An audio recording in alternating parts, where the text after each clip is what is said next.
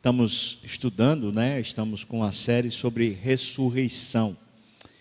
No Novo Testamento existem pelo menos cinco ressurreições relatadas. Jesus fez pelo menos três. Jesus ressuscitou. Também tem em Atos a ressurreição. Pedro foi quem foi usado por Deus para fazer aquilo. Desculpa, ainda tem mais uma. Paulo também faz, né? O eutico que cai da janela também é ressuscitado. Portanto, assim, nas páginas do Novo Testamento existem algumas ressurreições. No Velho Testamento existem duas ressurreições também sendo narradas. O fato é que isso não é uma história da carochinha. Isso é verdade. O que é que essas histórias de ressurreição nos ensinam? Hoje pela manhã, nós estávamos falando sobre a ressurreição de Cristo. A ressurreição de Cristo anuncia para nós o próprio Evangelho. Aquilo que nós cremos é que Cristo morreu, foi sepultado e ressuscitou ao terceiro dia.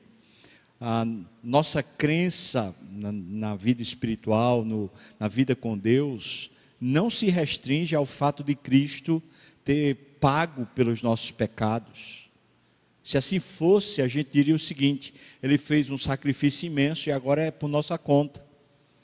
Mas não, ele fez um sacrifício imenso e ainda providenciou um poder maior do que a morte para nos conduzir à vida.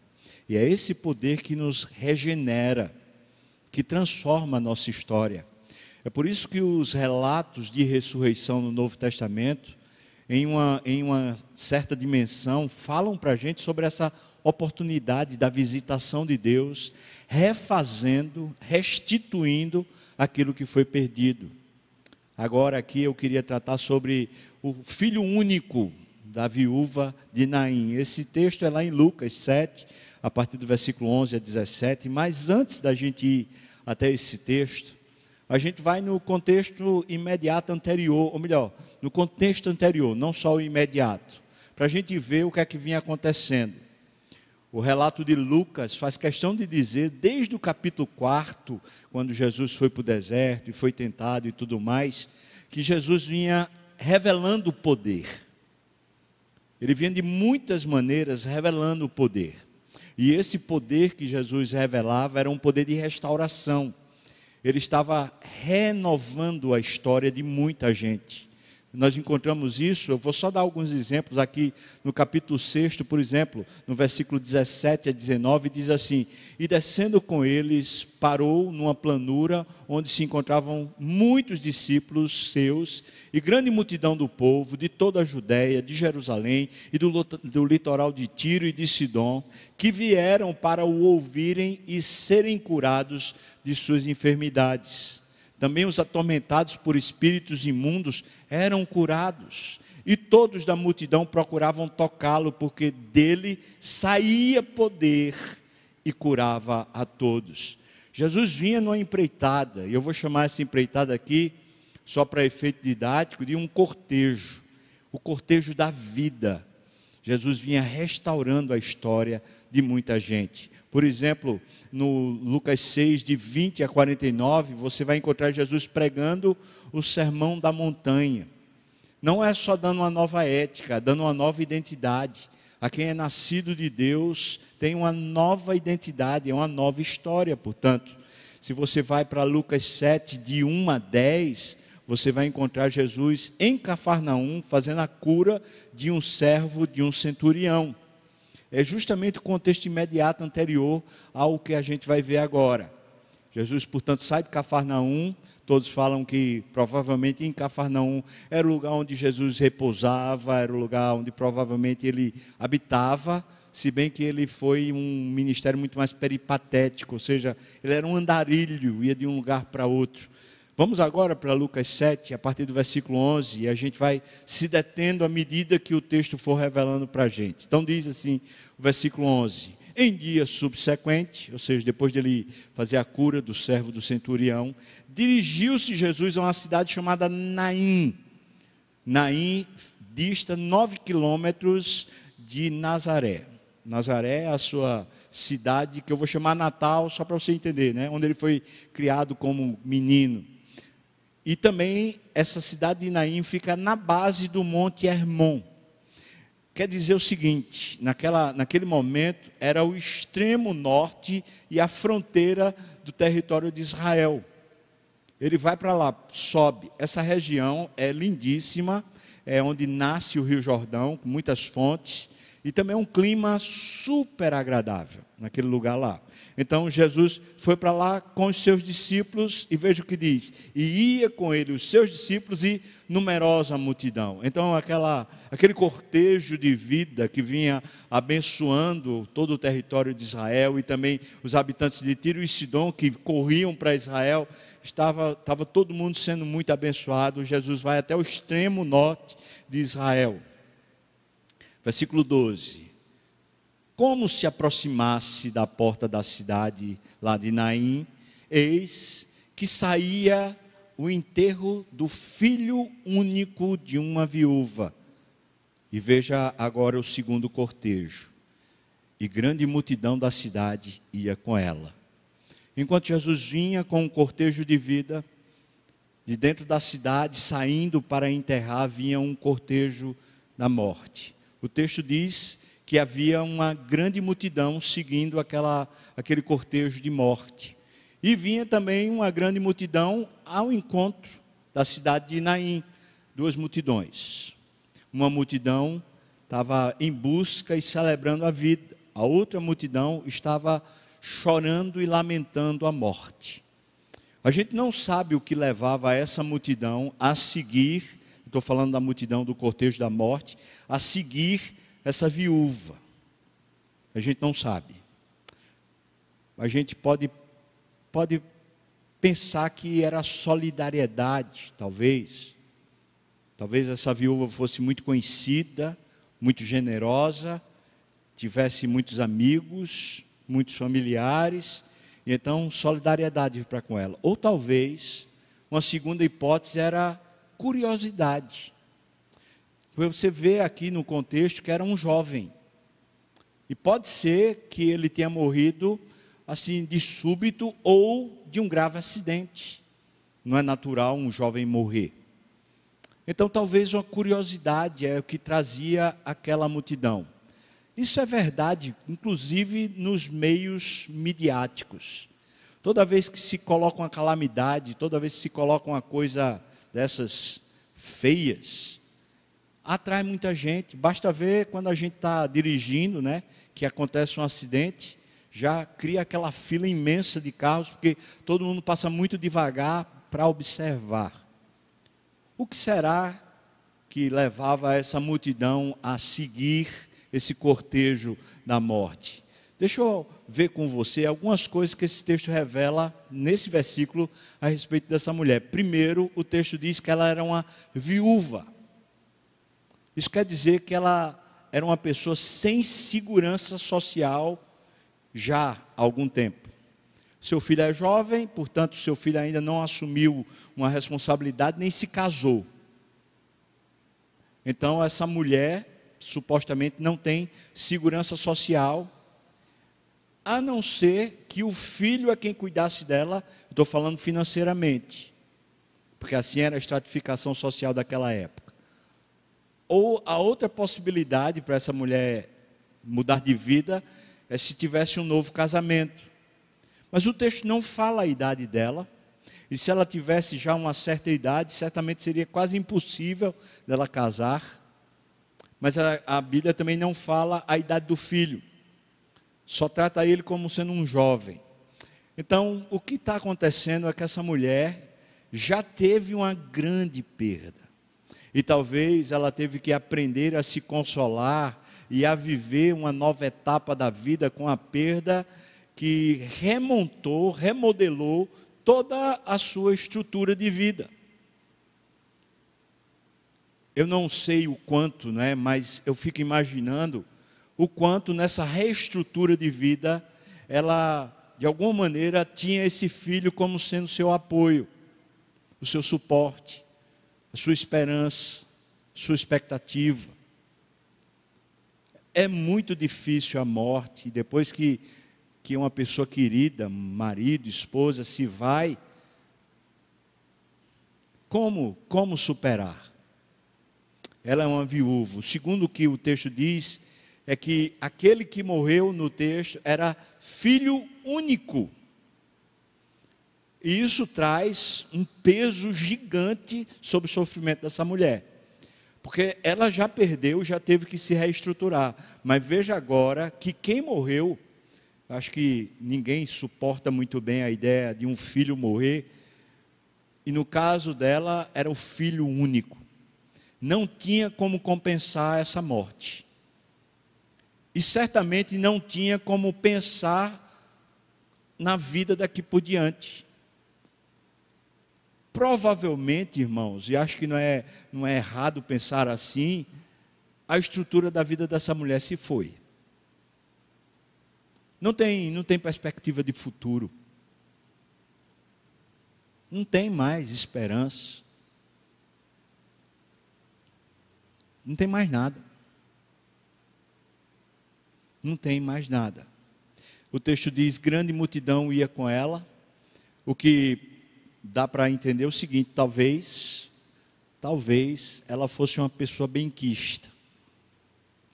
Talvez.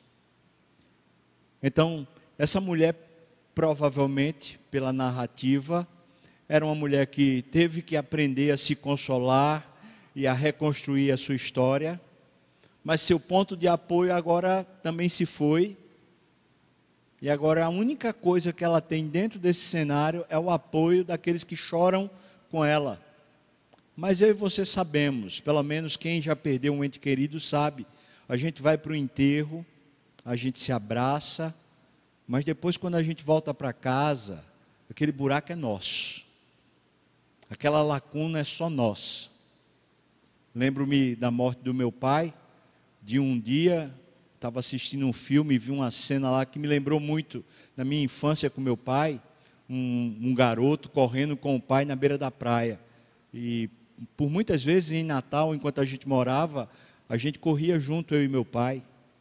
E quando eu vi aquela cena, eu, me, eu desabei. E eu pensei, nunca mais aqui na terra eu vou poder viver isso novamente. A gente sabe que essa multidão aqui, que pode estar apoiando ela, se não for curiosidade, essa multidão, assim que acabar o enterro, vai para casa. E quem vai ter que lidar com essa perda é ela. Isso é a morte. Isso é a morte para qualquer um de nós. Essa realidade material, essa realidade que sem Deus, o consolo é quase inexistente. A pessoa se adapta, mas não se consola. Se não houver uma intervenção divina, se não houver uma perspectiva de ressurreição, é aqui mesmo que acaba. Mas graças a Deus que o texto continua. O texto vai chega no versículo 13 e diz: Vendo-a, o Senhor se compadeceu dela e lhe disse: Não chores. Antes da gente esmiuçar esse texto, eu queria que você pensasse na possibilidade de Jesus estar passando o maior ridículo. Porque não se diz para uma pessoa no estado dessa mulher, numa situação dessa social, numa situação dessa emocional, não se diz não chore. Ela não só tem direito de chorar, eu acho que a única coisa que ela tem agora é o choro. Mas se a gente não entende o que é que está acontecendo aqui, de fato no texto, a gente vai dizer Jesus é insensível e Jesus é ignorante. Mas ele não é. Sabe por quê? A palavra que está aqui no grego dizendo vendo-a, essa palavra significa saber a respeito de tudo. Eu posso dizer que ele enxergou tudo o que se passava com ela. E posso dizer também que o Jesus que nós conhecemos, ele nos vê. E ele enxerga exatamente tudo que é dolorido, tudo que sentenciou perda e morte na nossa vida. porque não é um ver simplesmente com os olhos terrenos, é uma observação especial que enxerga tudo. Então Jesus enxergou tudo naquela mulher. E o texto usa uma expressão muito interessante para definir Jesus, Senhor. E veja aí no seu texto que está o Senhor com S maiúsculo.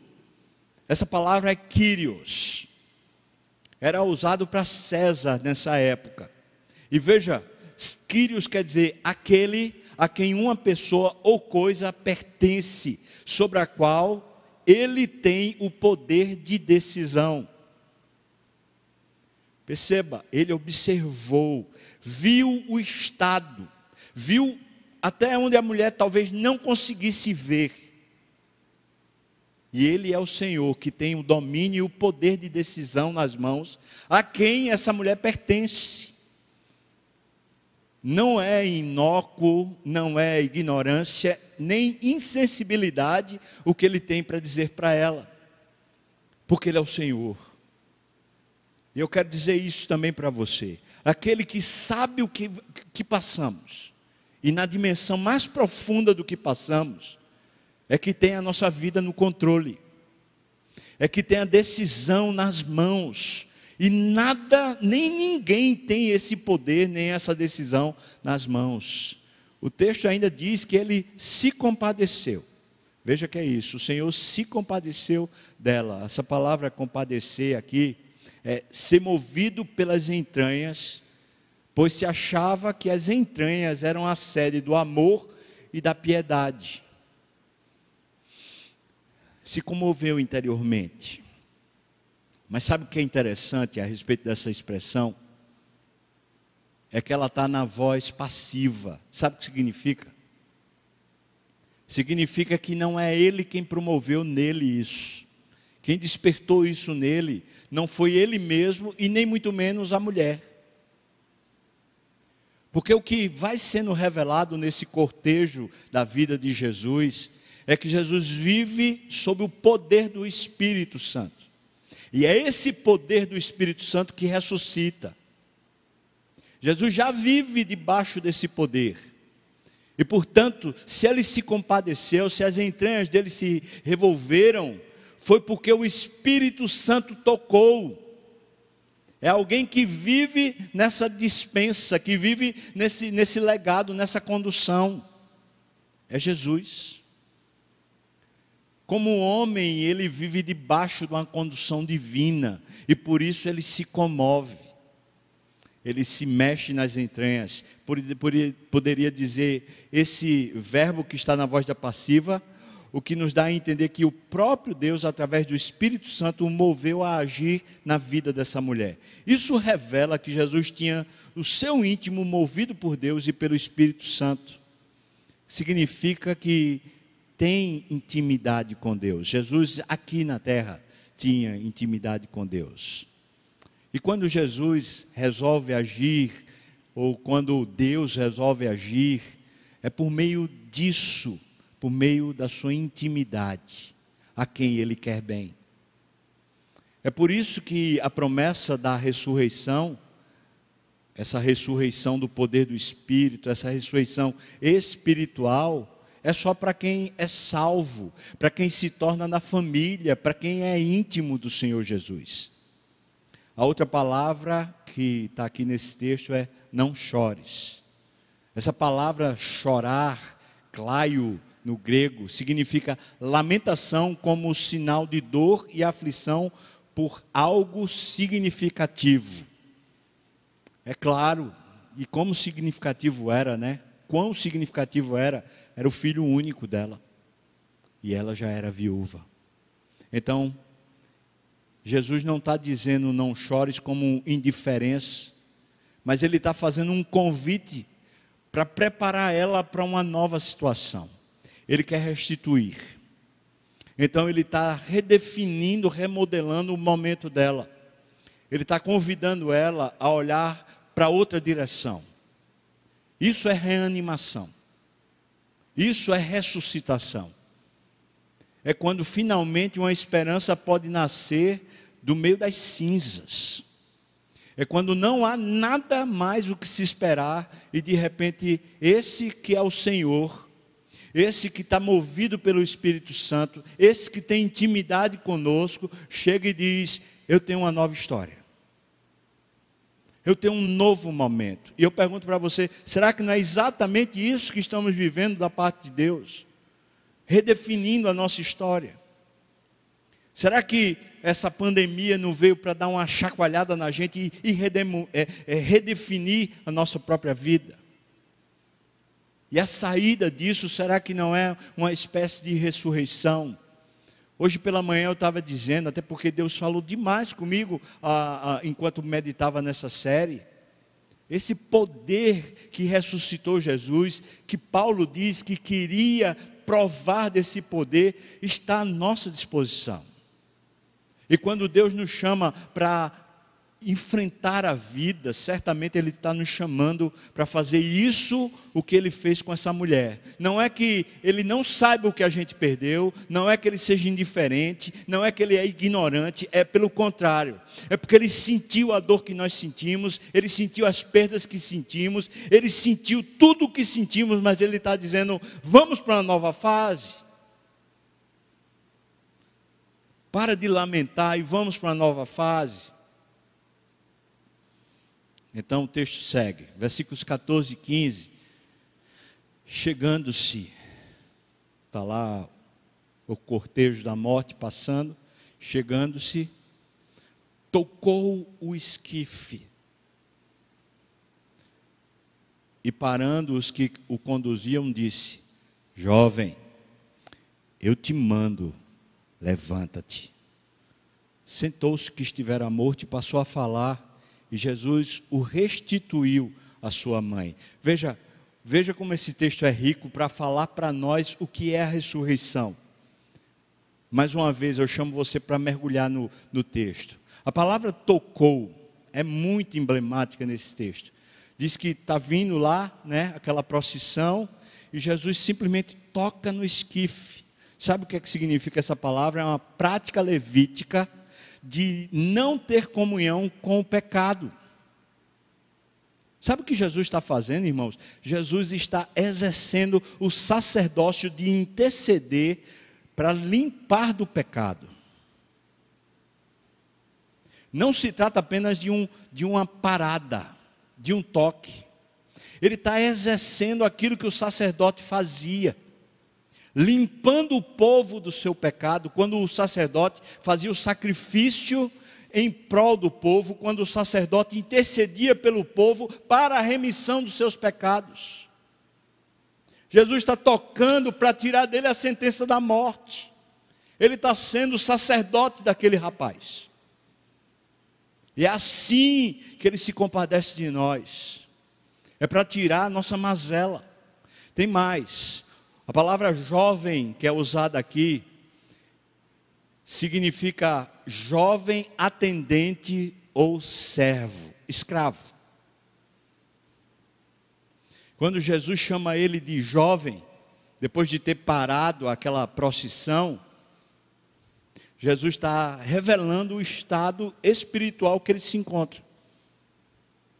É um atendente, é um servo, que estava escravo e por isso foi morto, porque eu e você sabemos que o que leva a gente à morte é o pecado, o salário do pecado é a morte. E esse é o grilhão e a sentença que nos priva a vida.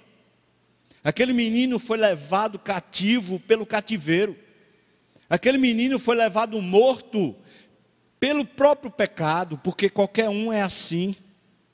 Então Jesus, quando está tocando, está exercendo sua função sacerdotal, está declarando a situação espiritual que aquele menino se encontra, muito mais do que a morte física. Ele tinha sido tragado pela morte espiritual. E Jesus então está fazendo um toque de redenção. Aí a gente diz, veja o que Jesus diz: Eu te mando. A palavra aqui significa afirmar sobre. Havia um império que tinha dominado aquele menino o império da morte, o império das trevas, que tinham tomado conta dele e tinham sentenciado ele eternamente. E Jesus manda sobre, governa sobre, E tem mais, essa palavra significa nomear, que na cultura hebraica significa definir a identidade, tomar posse como filho. O que Jesus está fazendo é tirando ele do domínio daquele que levou ele morto e está dando uma nova identidade. Por cima daquele Senhor que levou ele, agora ele está tomando posse. Jesus está tomando posse. E é por isso que ele ressuscita. Porque haverá uma nova história de fato.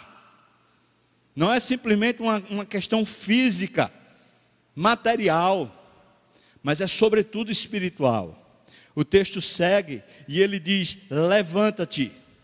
Essa palavra levanta-te, do jeito que está aqui, significa despertar do sono da morte, chamar de volta da morte para a vida, fazer nascer.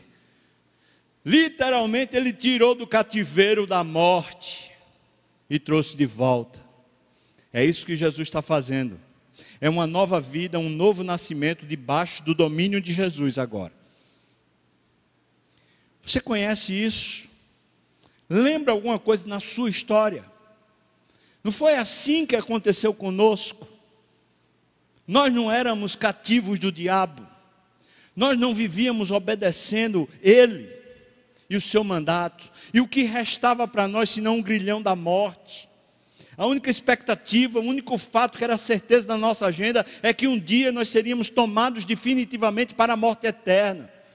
Você não conhece essa história? Pois quando Jesus chega ao encontro nosso, ele toca nesse esquife, que é você, que sou eu. Ele interrompe, e como sacerdote, ele intercede e com a sua obra vicária, ele arranca você do poder da morte, do inferno, do poder do diabo, e diz: agora tem uma nova vida, mas essa nova vida ele tomando posse, o domínio sobre sua história. E não é só isso, ele dá um novo nome, que está escrito lá no céu, numa pedrinha branca, que é sua. Isso é a ressurreição. Aquele jovem se levantou, diz o texto, e ele começou a falar. A palavra aqui no grego é usar palavras a fim de tornar conhecido ou revelar o próprio pensamento. O que é que você acha que ele tinha para contar? Você acha que ele ia contar assim: ah, eu estava eu tava afiando o machado, de repente escapuliu sem querer, cortou e aí eu morri. Você acha que era isso que ele estava explicando? Ou será que todo mundo não sabia o porquê ele tinha morrido? O que esse menino está falando, o seu próprio pensamento, é o que aconteceu com ele agora.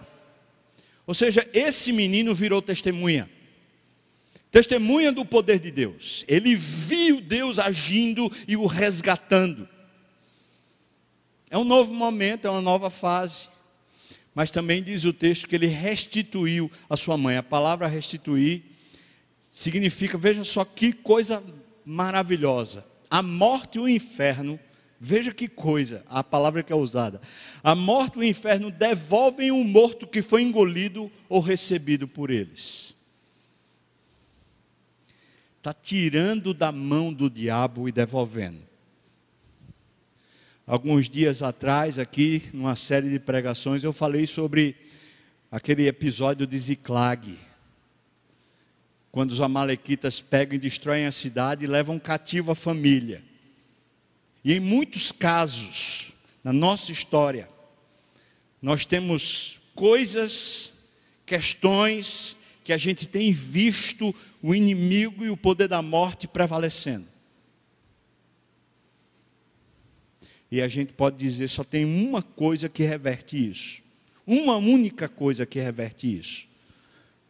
É se Jesus tocar no esquife. É se Jesus mandar com essa autoridade de renomear e dar uma nova vida. Só. Eu então vou dizer para você: qualquer coisa da nossa vida que está precisando do toque de Jesus, que está precisando dessa autoridade que Ele tem sobre o céu e sobre a terra e debaixo da terra e debaixo de tudo que há, está precisando ouvir a voz dele. É por isso que Paulo chega e diz: eu me esforço para ver esse poder da ressurreição. Eu me conformo com a morte de Cristo para ver esse poder da ressurreição, para conhecer esse poder da ressurreição na minha vida. O que eu estou falando com você, irmão, não é que não somos salvos e que a obra de Cristo foi incompleta, de jeito nenhum. Mas o que eu estou falando é que nos falta poder.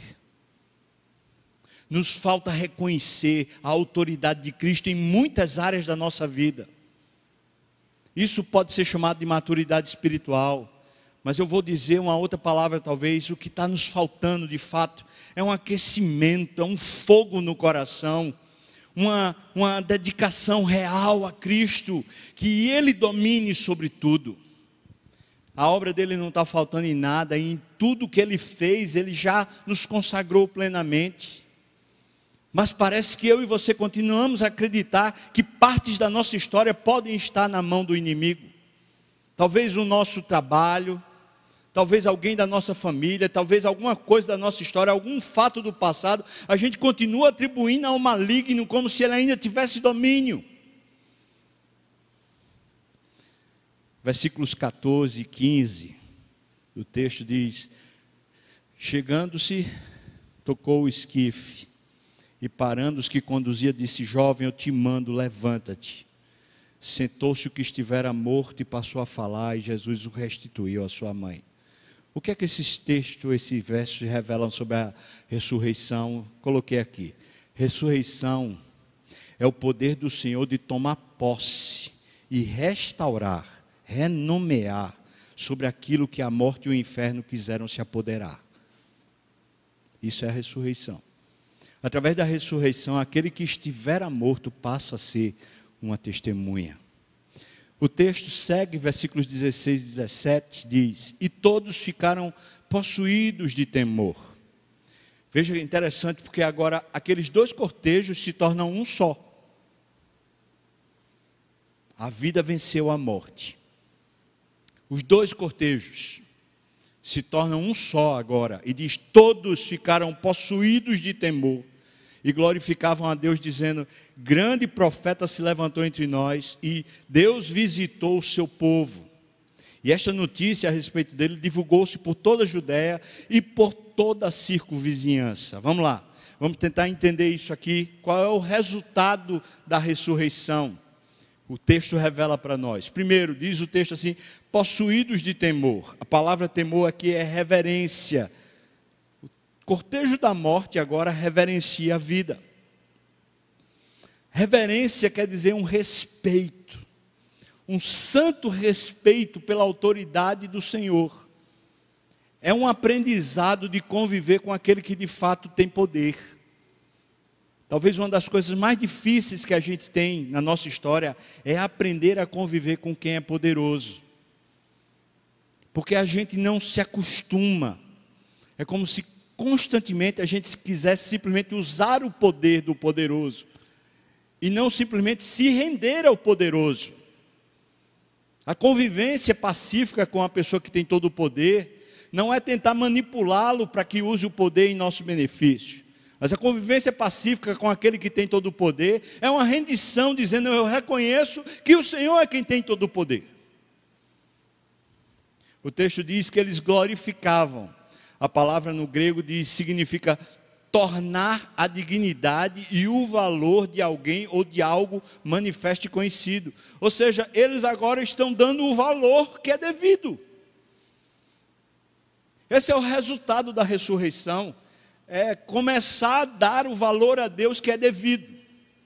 É começar a dar valor a Deus nas mínimas coisas e nas grandes coisas. E não há nenhuma outra entidade ou coisa ou processo, seja lá o que for. Esse é o resultado da ressurreição. O texto tem mais. Eles dizem: grande profeta, a palavra profeta que é usada aqui, é alguém que, movido pelo Espírito de Deus, e por isso seu instrumento ou porta-voz, solenemente declara aos homens o que recebeu por inspiração, especialmente aquilo que é concernente a eventos futuros, e em particular tudo que se relaciona com a causa do reino de Deus e a salvação humana. Em outras palavras, sabe o que, que eles reconheceram? Eles reconheceram uma pessoa inspirada por Deus, que fala com autoridade da parte de Deus a respeito do reino de Deus e a respeito da salvação. Olharam para Jesus. Jesus é mais que um profeta, Jesus é o Filho de Deus e o Messias. Jesus também é Deus. Mas isso aqui já é um aspecto tremendo da revelação. Ou seja, o que está dizendo é que ele tinha autoridade e reconhecem que ele tem autoridade, não só para prenunciar fatos, mas para tornar fatos aquilo que Deus no céu já está dizendo que é para se tornar na terra. Em outras palavras, a ressurreição faz a gente começar a acreditar que a intervenção de Cristo muda, muda a realidade, que a sua palavra, a sua voz é que de fato rege a história. Esse respeito pela palavra de Deus não é uma questão de religiosidade, é de fé, a gente acreditar que a obediência à palavra muda a realidade. Por quê? Porque essa palavra é a palavra que tem autoridade maior do que qualquer circunstância. Esse é o profeta. E aí eles também dizem: Deus visitou o seu povo. Veja só, visitar aqui significa tomar em consideração a fim de ajudar ou beneficiar. Eles estão dizendo: esse profeta, essa intervenção da voz de Deus que muda o estado das coisas por inspiração divina, veio para nos ajudar. Veio para mudar e nos beneficiar naquilo que era problema, como aconteceu com aquele jovem. Aí o texto diz que isso se divulgou por toda a Judéia e por circunvizinhança. Sabe o que é interessante? É que se você olhar o mapa, Naim está lá perto do Monte Hermon, mas a Judéia está no sul de Israel.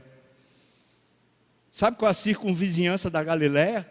A circunvizinhança da Galiléia é Samaria, que os judeus detestavam. Fora Samaria seriam os povos vizinhos ali, Tiro, Sidom, a Síria. Ou seja, foi o que aconteceu com esse fato. Uma vez que a ressurreição aconteceu, de fato, o resultado dela é que se espalha a notícia de que Deus intervém, de que Deus é vivo, de que Deus é poderoso, de que Deus é Senhor da história, de que Deus é o dono da morte e da vida. Isso a gente poderia dizer é discipulado, isso é missão, isso é evangelização, isso é, é o, que, o que a gente quiser chamar no sentido de falar para os outros. Ninguém precisou pedir, por favor, espalhem essa notícia. Aquela notícia transformou a percepção da realidade de todos e, e todo, como, todo mundo começou a falar: rapaz, tem um cara aqui na terra que na hora que ele se condói por dentro e o Espírito Santo mexe nele, ele toca com um toque sacerdotal e a realidade da morte é subvertida. Ele tira lá do poder do inferno, ele tira a pessoa e resgata. Essa é a notícia que começa a espalhar por Israel. Mas não só por Israel, por todas as circunvizinhanças. Agora eu pergunto para você, irmão, preste atenção. Nós já provamos essa ressurreição? Nós já provamos o toque de Cristo no esquife, no nosso esquife? Nós temos provado essa vivificação e esse poder, porque é óbvio que em acontecendo existe esse santo temor, essa reverência. É óbvio que começa a haver essa glorificação a Deus, dar glória a Deus por qualquer coisa.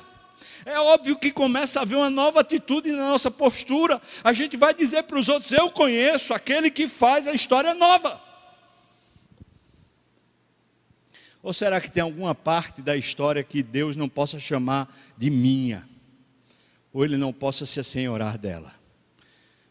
Eu diria que o poder da ressurreição produz em nós, eu vou colocar tudo em R's, tá bom? Cinco R's. Primeiro, reverência. Produz em nós reverência, ou seja, humildade para respeitar de fato o Senhor, o senhorio do Senhor. Segundo R, revelação da glória de Deus em tudo. A gente passa a revelar a glória de Deus em tudo. Quer comais, quer bebais, quer façais qualquer outra coisa, fazer tudo o que, irmãos? Para a glória de Deus. Terceiro R, um reconhecimento de uma nova vida. Jesus se apropria e renoma. Ele dá um novo nome. A ressurreição, portanto, é a é o reconhecimento da nova vida. Quarto, um reconhecimento de que Ele está entre nós, de que Deus está entre nós. Veja que o povo diz: Deus visitou o povo, visitou o seu povo. O reconhecimento da presença de Deus, porque nós sabemos ou não sabemos. Ele disse: Eis que eu estou convosco todos os dias até a consumação dos séculos, não foi? Sim ou não, irmão? Sim ou não? Então nós sabemos, mas reconhecemos, percebemos. Quinto, reconhecimento da salvação para o mundo. Que Ele é o remédio que salva o mundo. Eu fico pensando o quanto esse momento tem sido um momento de salvação para tantos. Eu teria alguns testemunhos para contar de pessoas pelo WhatsApp que vieram e me contaram da sua história. Ontem eu recebi um, um WhatsApp de um relato escrito de uma irmã que diz que esse tempo, esses seis meses desse ano, remodelaram a vida dela.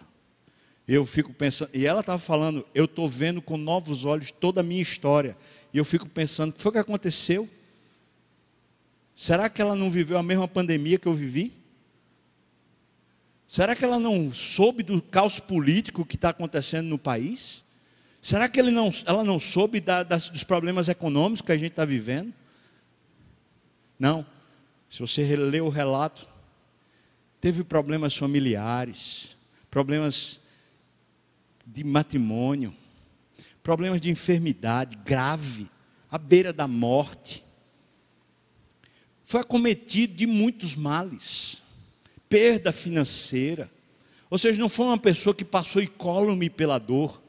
Parece que todas as dores conseguiram alcançá-la. Mas sabe o que aconteceu? Houve um toque. E depois houve uma ordem. E a alma começou a renascer. A gente crê que ele está aqui. Ou não? Será que Ele não nos toca mais? Será que Ele está indiferente a nós? Porque com aquela mulher, Ele olhou ela, Ele viu.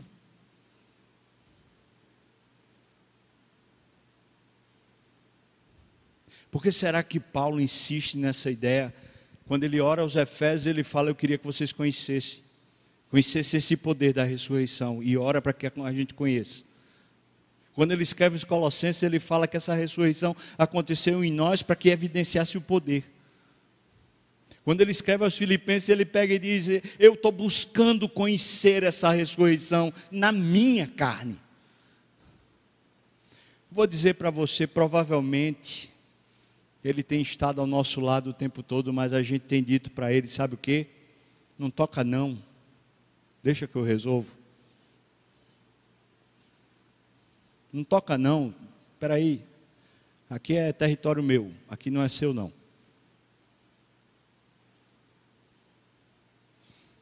Convido você para poder entregar de fato a Deus. E quando falo isso, irmão, parece jargão entregar, entregar. Não. Eu estou falando de uma busca. Precisa fazer jejum? Talvez. Precisa abandonar práticas de pecado, talvez. Mas é fato. Não sei você, mas para mim eu preciso que caiam as escamas dos meus olhos. Do mesmo jeito que Paulo, quando foi interpelado por Jesus naquele caminho para Damasco, ele ficou cego, ele já era uma nova criatura, mas estava cego. E quando Ananias orou por ele, as escamas caíram dos olhos. Me parece que de alguma maneira eu já fui, já fui tocado por Jesus, mas cadê essa ressurreição? Cadê esse poder para ver o invisível? Para crer no impossível? Para resgatar da morte a esperança? Para trazer força e vigor onde não existe mais nada, nenhuma força, nenhum poder. Cadê esse Cristo vivo? Cadê? Onde foi parar? Não uma energia, mas um poder. Cadê? Onde foi parar? E foi tão bom para mim essa semana pensar e repensar, pensar e repensar, porque eu preciso. Eu preciso. E do jeito que aconteceu no Pentecostes, isso é uma coisa individual. Diz o texto lá no Pentecostes que as línguas de fogo eram sobre cada um deles. Portanto, é sobre cada um. O fogo que eu preciso vai vir para mim, se Deus quiser. Mas o fogo que você precisa tem que ir para você. Esse aquecimento por dentro.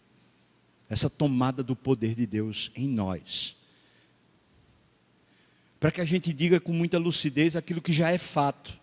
Já não sou eu mais quem vivo, é Cristo que vive em mim. Amém, irmão? Eu chamo você para reconfigurar sua jornada e dizer: Eu vou buscar uma santa ambição. Eu quero esse poder, Senhor. Não quero usar esse poder, eu quero esse poder operando em mim. Esse poder da, da santa reverência, desse temor, esse poder de simplesmente conviver com o Todo-Poderoso. Esse poder, como disse Hernandes Dias Lopes, esse poder para morrer. Porque quem não tem uma causa para morrer, não tem causa para viver esse poder para morrer e se conformar, tomar a forma da morte de Cristo, para viver plenamente esse poder na sua própria vida. Eu chamo você, irmão, de verdade para isso. E não adianta a gente fazer programação para isso, não, porque isso é diário. É uma coisa dentro de nós dizendo eu quero e eu preciso, eu preciso reorganizar, consertar, render, deixar mas precisa ser prioridade. O que Jesus disse para os discípulos foi: fiquem em Jerusalém e esperem até que do alto vocês sejam revestidos de poder. Fiquem. E eles ficaram orando, insistindo, insistindo e esperando, até que chegou o dia em que eles foram revestidos de poder. Eles já tinham o Espírito? Tinha, porque Jesus tinha soprado sobre eles o Espírito. É disso que eu estou falando. É disso que a ressurreição trata. A da restituição de Deus daquilo que foi tomado pelo inferno na sua vida. Esse novo momento que Deus nos chama para viver. Vamos orar. Se você topa e se quer mesmo dizer, Deus, eu quero.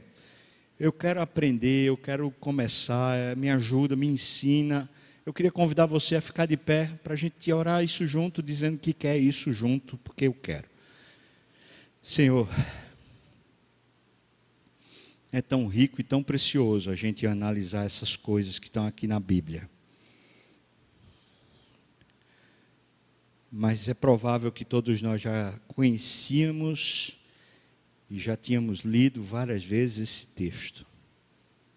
Nós já sabemos que o Senhor ressuscita e que o Senhor ressuscitou. Também já sabíamos que o Espírito Santo tem poder. Senhor, recentemente o Senhor tem mexido comigo a respeito disso. E eu peço, se for da tua vontade, que hoje alguns foram mexidos também, eu peço, Pai, que nos ensine, por favor, que o Senhor revele para nós o que precisamos fazer. Talvez orar mais, com certeza, talvez jejuar. Talvez, Senhor, a gente precise descobrir, largar posturas, ideologias, conceitos. Talvez a gente precise largar pecados, Deus, convivências, postura arrogante Senhor, tu é que sabes. Porque o Senhor, quando olhou para aquela mulher, o Senhor viu tudo, tudo, tudo. e o Senhor disse para ela largar. Nos ajude, Senhor Deus, o Senhor que nos vê agora. Por favor, nos instrua para que a gente prove essa, essa, esse mesmo poder da ressurreição.